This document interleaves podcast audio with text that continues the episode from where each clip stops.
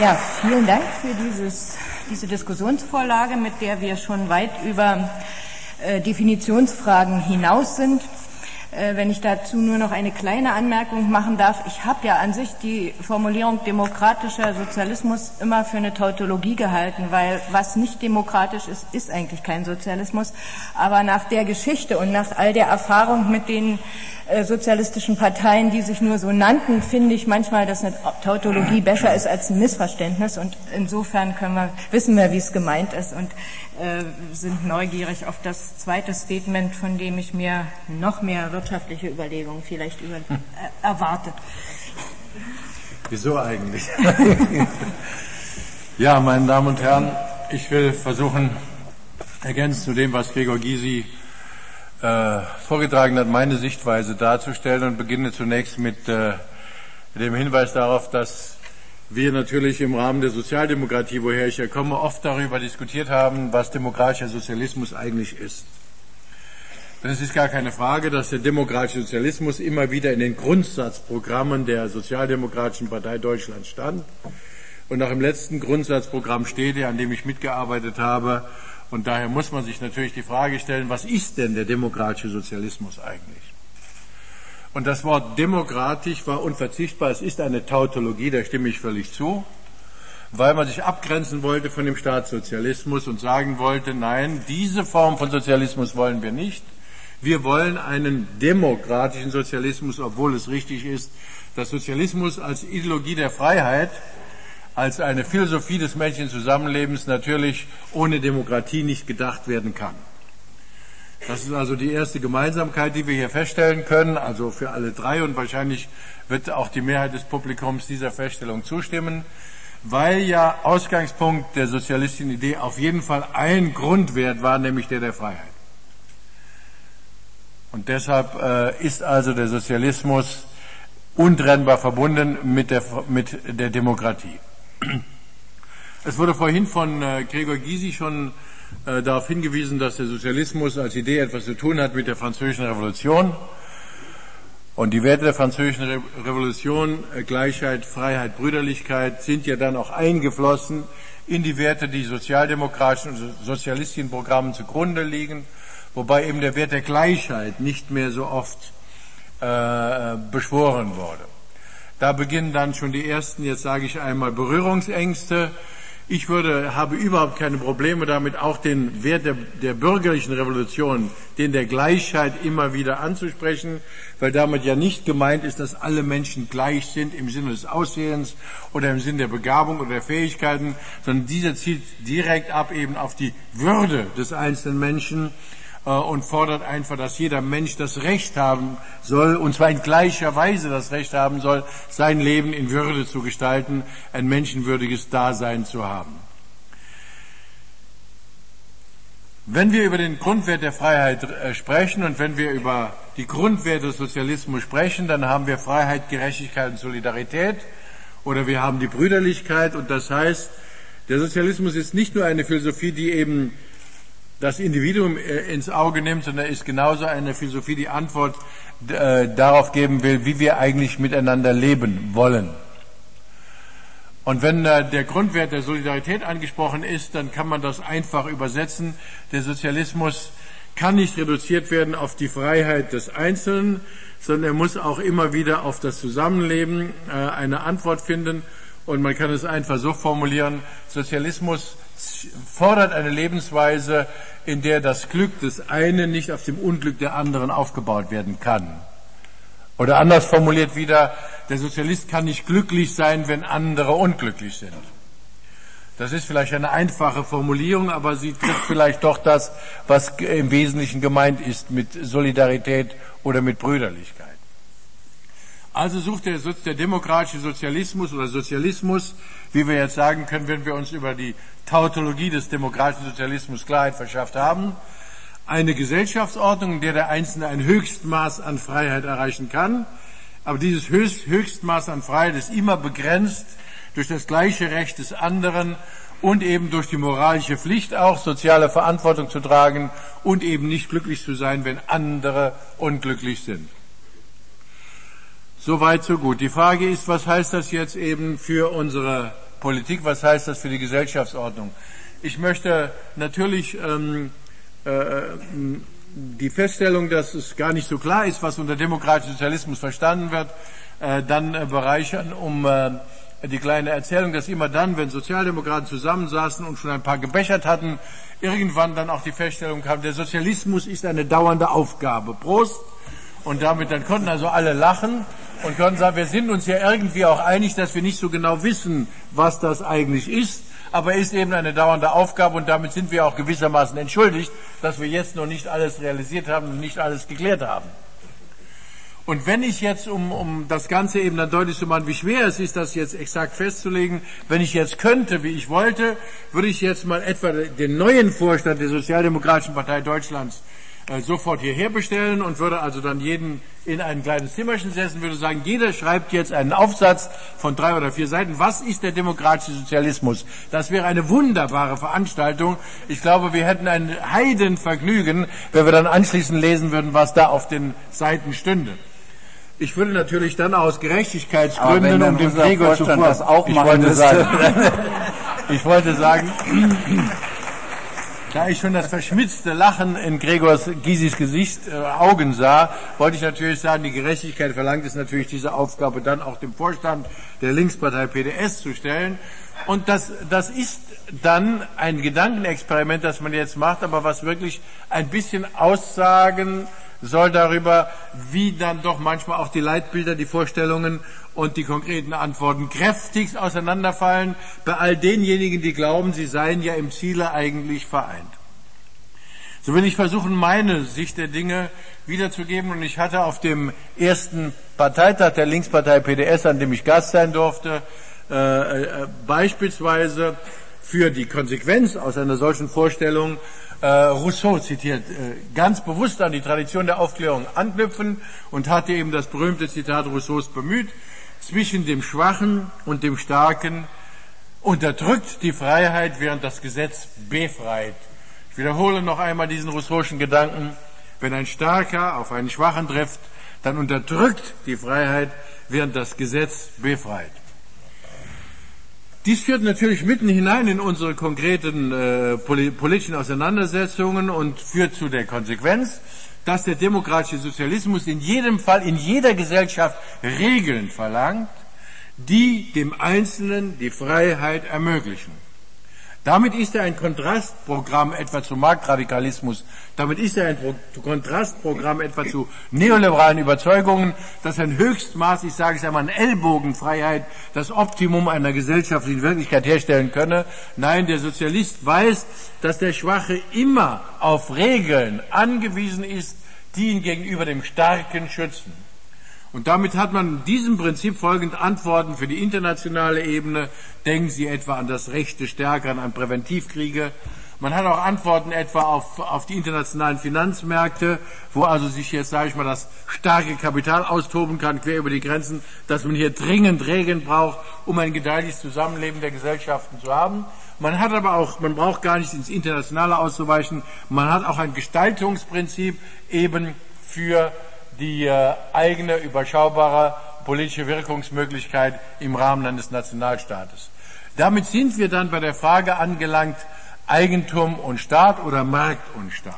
Und ich will meine Antwort hier geben. Bei allem Nachdenken über das, was demokratischer Sozialismus sei, bin ich selbstverständlich zu dem Ergebnis gekommen, dass Staatssozialismus, so wie ich ihn erlebt habe und kennengelernt habe, nicht die Antwort sein kann weil er einfach die Demokratiefrage in zu großem Umfang ausgeklammert hat und weil eben in, äh, jetzt sage ich mal, einem Einparteienstaat die Demokratie nie realisiert werden kann. Weil nachher letztendlich die Macht in einem Politbüro oder so konzentriert ist und das kann man ja äh, letztendlich nicht unter Demokratie verstehen. Also alle Erklärungsmuster, die versucht waren, äh, die da versucht worden sind, um dies als demokratisch zu bezeichnen, waren Gedankenakrobatik, die also mehr oder weniger, jetzt sage ich mal, in, im Absurden mündete. Also muss man äh, zumindest zum Ergebnis kommen, dass eine Gesellschaft so aufgebaut werden muss, dass es viele kleinere Machtzentren geben muss, dass es nicht also eine durchgängige Schaltzentrale gibt, die alles bestimmt. Und da komme ich eben dann äh, bei dem heutigen Erfahrungsstand äh, dazu, dass auf der einen Seite wir den Markt brauchen, jawohl als Ordnungsprinzip, äh, etwa des wirtschaftlichen Gestaltens, dass wir auf der anderen Seite aber einen starken Staat brauchen. Einen viel stärkeren Staat, als wir ihn heute haben. Und dies äh, äh war im Grunde genommen eine Diskussion, die schon am Beginn der Bundesrepublik Deutschland geführt worden ist, die äh, am Beginn der Bundesrepublik Deutschland ziemlich radikal klingende Antworten fand, die heute nirgendwo mehr gegeben werden auf der sogenannten konservativen Seite. Ich will also bewusst hier äh, äh, äh vor diesem Podium auf diesem Podium und äh, bei diesem Zuhörerkreis Walter Eucken zitieren, der heute also im Neoliberalismus vielleicht als Radikalsozialist angesehen würde, wenn man nicht wüsste, wer er wäre und wer da spricht. Er sagte, es geht nicht in einer sozial gebundenen Marktwirtschaft, das war sein Leitmotiv, es geht nicht um die Kontrolle wirtschaftlicher Macht, was ein Element sozialdemokratischer Grund, Grundsatzprogramme war, sondern es geht um die Verhinderung wirtschaftlicher Macht. Können Sie sich vorstellen, dass heute also ein, in einem Grundsatzprogramm einer der agierenden Parteien steht, es geht heute um die Verhinderung wirtschaftlicher Macht?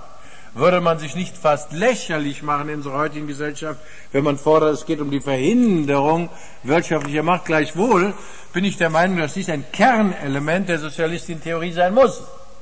Auch wenn es ein Ordoliberaler aus Freiburg in, den Gründungsjahren der Bundesrepublik Deutschland formuliert hat. Jawohl, es geht um die Verhinderung wirtschaftlicher Macht, ja, weil der Sozialismus eine Idee der Verhinderung von Macht über andere ist.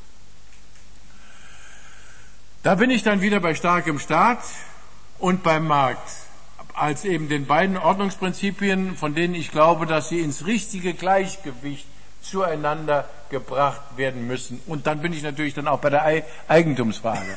Und nun hat sich das Gleichgewicht in der Ära des Neoliberalismus so weit auf die falsche Seite verschoben, dass wir sofort abrufen können, was im Grunde genommen geändert werden muss. Ich beginne bei der Privatisierungsideologie, die jetzt in allen Staaten sich in unglaublich epidemisch gewissermaßen ausgebreitet hat.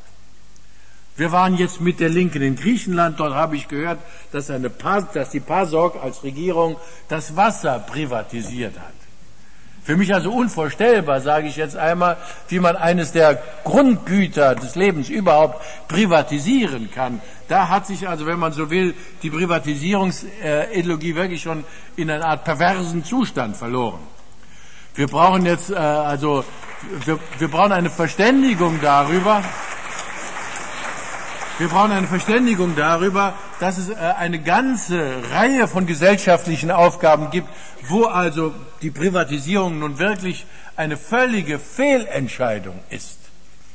Das gilt für mich auch etwa für das Schulwesen, wo also auch Privatisierungsideologien vordringen. Man kann doch nicht hingehen äh, äh, und etwa eine Gesellschaft aufbauen, wie sie etwa in angelsächsischen Ländern ist, dass die Wohlhabenden auf gut ausgestatteten Schulen ihre Kinder ausbilden lassen können, während das gemeine Volk eben, jetzt sage ich mal, auf schlecht äh, äh, ausgestatteten Schulen ihre Kinder schicken muss und damit schon die Chancenungleichheit von vorne festgeschrieben ist. Ich könnte das jetzt weiter fortführen. Ich beginne bei einem sensiblen ähm, äh, äh, Sektor und möchte auch kein Mitglied jetzt der Linkspartei PDS verschrecken beim Bankensektor.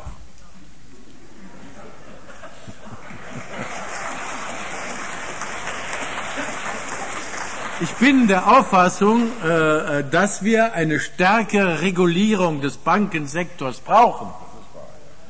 Und ich möchte das Blatt begründet, so dass es auch jeder sofort nachvollziehen kann. Es kann doch nicht sein, dass unser Bankenwesen als gigantische Umverteilungsmaschine organisiert ist. Was meine ich? Ich meine damit, dass der Schwache, der sozial Schwache, ich bin wieder, ich knüpfe wieder auch bei Rousseau an, dass der sozial Schwache, wenn er einen Überziehungskredit hat, dass er dann also 13, 14 Prozent oder so Überziehungszinsen zahlen muss. Und wenn er ein bisschen Geld gespart hat, vielleicht also ein, zwei oder drei Prozent bekommt, während eben die Wohlhabenden, wenn sie also wirklich überziehen, sich also in äh, einem Bereich bewegen von vier, fünf Prozent. Äh, so sind heute die Regeln und während sie eben dann Geld anlegen, Renditen von sieben Prozent erwirtschaften. Jawohl, hier stoßen wir jetzt an eine Kernfrage der ökonomischen Organisation. Wir brauchen eine stärkere Beamten ordentliche Kreditkonditionen haben und ordentliche auch äh, Gewinnkonditionen haben, wenn sie ihr Geld anlegen. Also hier brauchen wir eine Regulierung. Und ich möchte diese Regulierung auch, öko auch ökonomisch begründen. Wir brauchen auch deshalb eine Regulierung, weil dann beispielsweise, wenn wir beim Zentralbankensystem bleiben, das heute in allen Ländern ja noch äh, gilt, äh, äh man könnte auch über andere Geldtheorien sprechen, möchte ich aber heute nicht. Wenn wir beim Zentralbankensystem bleiben, dann brauchen wir natürlich auch eine Möglichkeit der Steuerung des Zinses, um überhaupt Ökonomie steuern zu können. Wenn beispielsweise in den letzten Jahren etwa die Geschäftsbanken gesagt haben, wir können auf eine Zinssenkung der Europäischen Zentralbank gar nicht mehr reagieren, weil wir so viele, jetzt sage ich mal, laue Kredite haben, dass wir zunächst mal wieder Geld verdienen müssen und eben mit unseren Zinsen gar nicht mehr folgen können, dann stößt etwa die Zentralbank, die ja eigentlich ökonomisch steuern soll, mit ihren Maßnahmen ins Leere, zumindest teilweise ins Leere. Also wenn man in diesem System operiert, braucht man auch hier eine andere Organisation des Bankenwesens, um das also deutlich zu machen.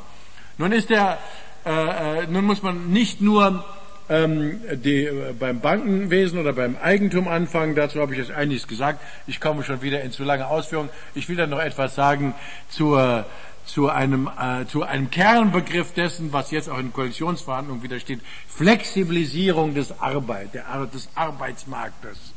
Also schon das Wort Arbeitsmarkt ist für mich ein grässliches Wort, eines der schlimmsten Wörter, die es überhaupt gibt. Ich hatte schon, ich hatte schon als kleines Kind äh, äh Schwierigkeiten mit dem Begriff Viehmarkt, weil äh, äh, es, äh, es, war, äh, für, ja, es war für mich immer schmerzhaft zu sehen, konnte das äh, als, als Schüler noch sehen, äh, wenn dann eben so äh, einfach Lebewesen verkauft worden. Ich hatte da also Probleme. Sklavenmarkt. Äh, ja, ich hatte Probleme damit. Äh, ich sah da so also diese treuen Tiere da stehen und wie sie dann verschachert wurden und wie das, das damit hatte ich, wo wir stellen man sich vor, also Arbeitsmarkt, das Wort äh, ist ja schon ein solches Gift, weil es dem Hirn nicht mehr vermittelt ist, da, dass es da um Menschen geht. Nicht? Und wir haben im Neoliberalismus diesen Begriff des Arbeitsmarktes so weit pervertiert, den also von Frau Merkel bis dann auch zu Herrn Platzek alle runterleiern und runterbeten, dass sie nicht wissen, dass der flexibilisierte Arbeitsmarkt ein Programm ist zur Zerstörung des Gemeinschaftslebens und zur Zerstörung des Familienlebens und damit direkt, also zentral dem zentral dem entgegengesetzt ist, was wir eigentlich wollen. Sehen Sie, und da gibt es sozialistische Antworten.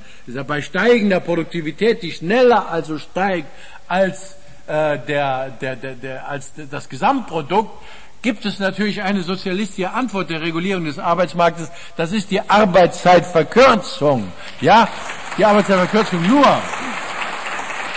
Das wagt sich ja heute das wagt sich ja heute kaum noch einer in den Parteien, die sich sozialdemokratisch oder demokratisch Sozialismus oder was, was Sie auch immer nennen, zu sagen. Nur es ist die einzige Antwort, wenn wir eben nicht Ausgrenzung wollen und damit gegen ein weiteres äh, Prinzip äh, Sozialdemokrat, äh, sozialistische Entschuldigung, für mich ist das noch nicht so unter, ja, äh, für mich ist das nicht so unterschiedlich. Deswegen habe ich ja vorhin gesagt, lasst Sie mal alle aufschreiben, was Sie meinen. Äh, äh also äh, sozialistische Gesellschaftsvorstellungen äh, verstoßen, die nämlich unbedingt erfordern, allen Menschen die Möglichkeit zu eröffnen, am gesellschaftlichen Leben teilzunehmen, um nicht noch weiter eben mich zu engagieren, bedanke ich mich jetzt mal für Ihre Aufmerksamkeit.